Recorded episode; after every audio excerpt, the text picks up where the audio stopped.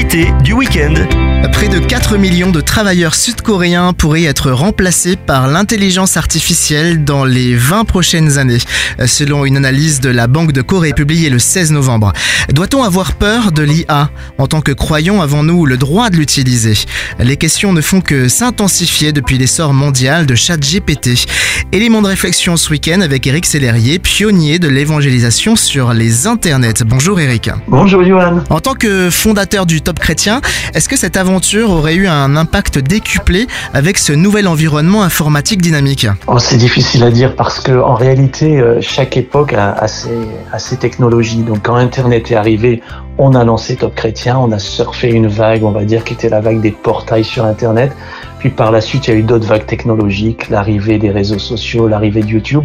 Maintenant, c'est une nouvelle technologie qui arrive.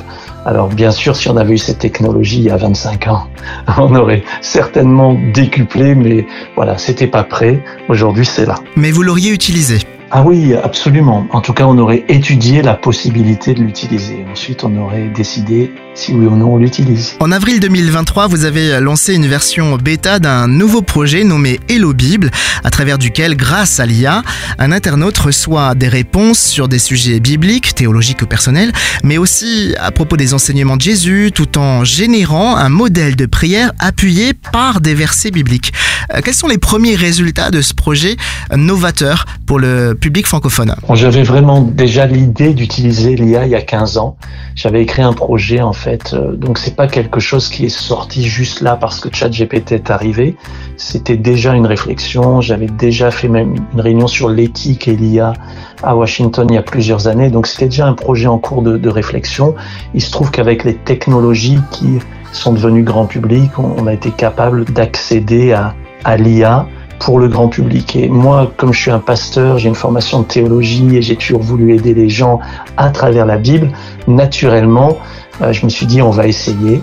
Et donc on a lancé ce site hellobible.app. On a répondu littéralement à plus de 100 000 questions de gens et on demande aux gens en fait s'ils sont contents de, de la réponse, qu'ils en pensent. Et ce dont on se rend compte finalement, c'est que il y a un grand taux de satisfaction.